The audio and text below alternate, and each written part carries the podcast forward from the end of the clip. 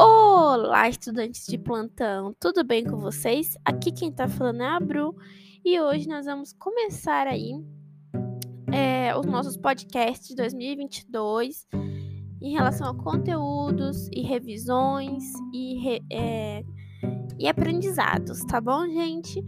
Bom, nosso primeiro podcast de hoje, de hoje não, né? Do ano, nós vamos falar um pouquinho sobre as primeiras civilizações. Vamos estar falando aí sobre história geral, idade antiga, tá? Para vocês se situarem e como que elas se organizavam, quais eram as características básicas delas.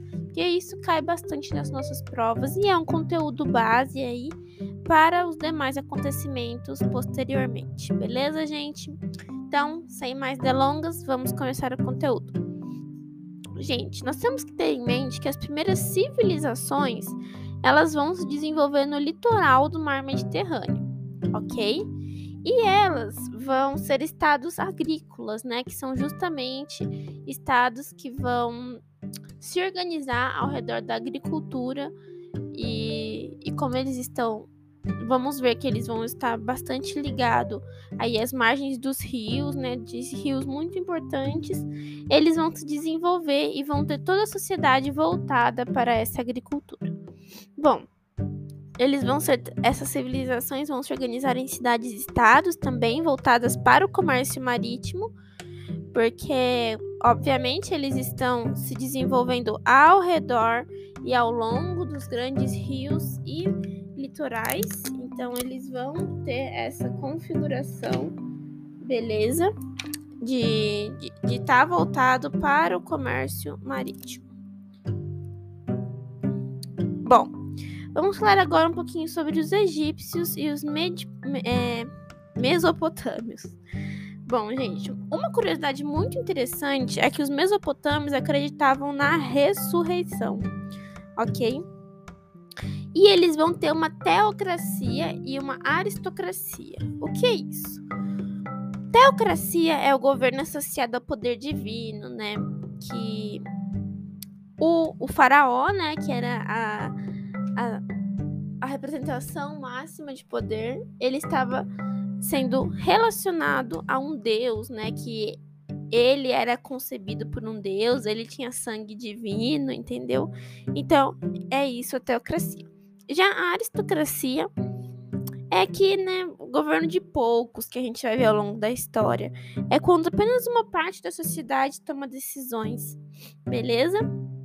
Então, gente, como eles são estados agrícolas, a gente vai ter bastante cultivo de cereais, frutos, gados, a gente vai ter o desenvolvimento das rotas comerciais também, tá? E a associação entre fertilidade do solo e o trabalho de multidões vai permitir o desenvolvimento de grandes construções e organizações sociais. Isso vai possibilitar um Estado organizado.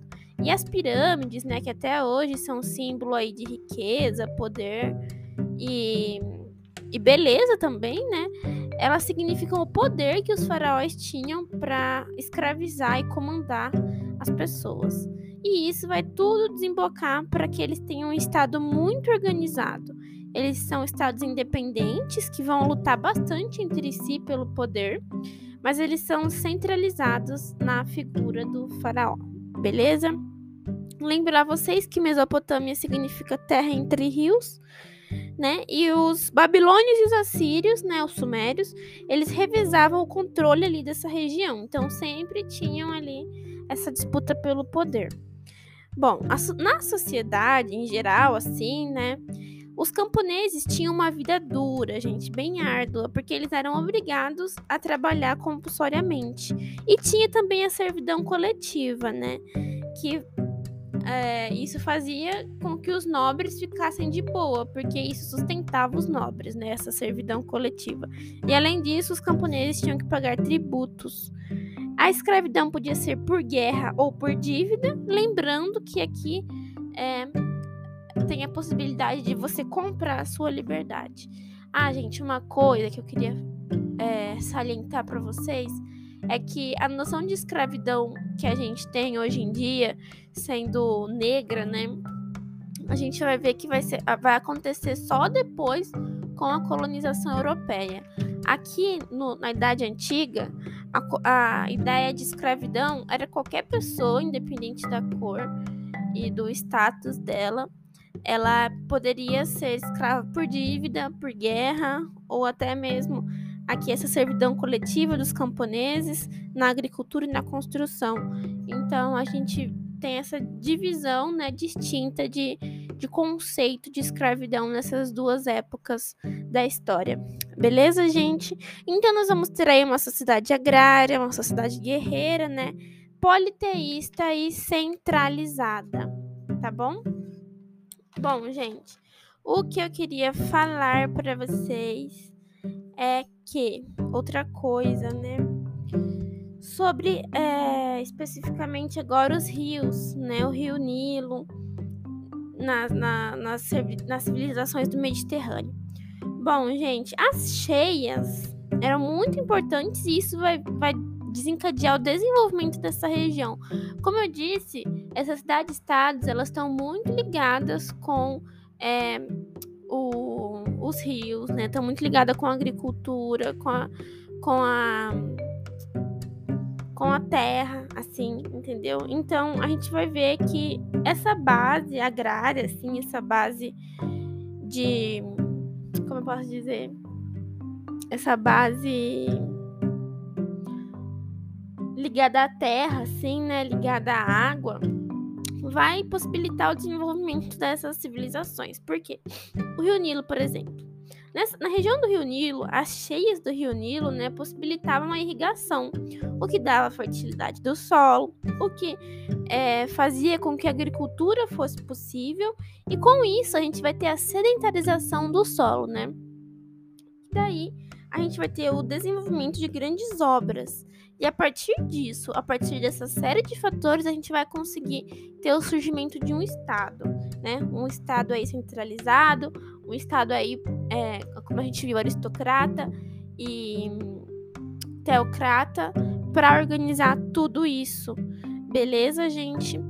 Ó, o que eu queria falar para vocês também é sobre o declínio desses estados mesopotâmicos. A gente vai ver, lembrando que aqui é só mais uma introdução mesmo, que o declínio dos estados mesopotâmicos vai se dar pela invasão e domínio do Império Persa, ok? E foi nesse cenário, gente, que nós vamos ter o Código de Hammurabi, né? Que é o primeiro código de leis escritas, que vai definir o Estado, vai definir né, a noção de Estado e justiça, ok? Bom, gente, um, o que eu ia falar? Outra coisa. Os povos comerciantes, né? Nós vamos ter alguns povos comerciantes muito importantes aqui, como os fenícios, né? Que vão estar ali na localizado no Oriente Médio, na, na parte do Líbano, da Síria e da Palestina. Eles vão estar bem ligados ao alfabeto, eles vão desenvolver o nosso alfabeto aí. Então, os fenícios são muito importantes, eles vão ser povos comerciantes que vão estar ligados aí às rotas comerciais, ok?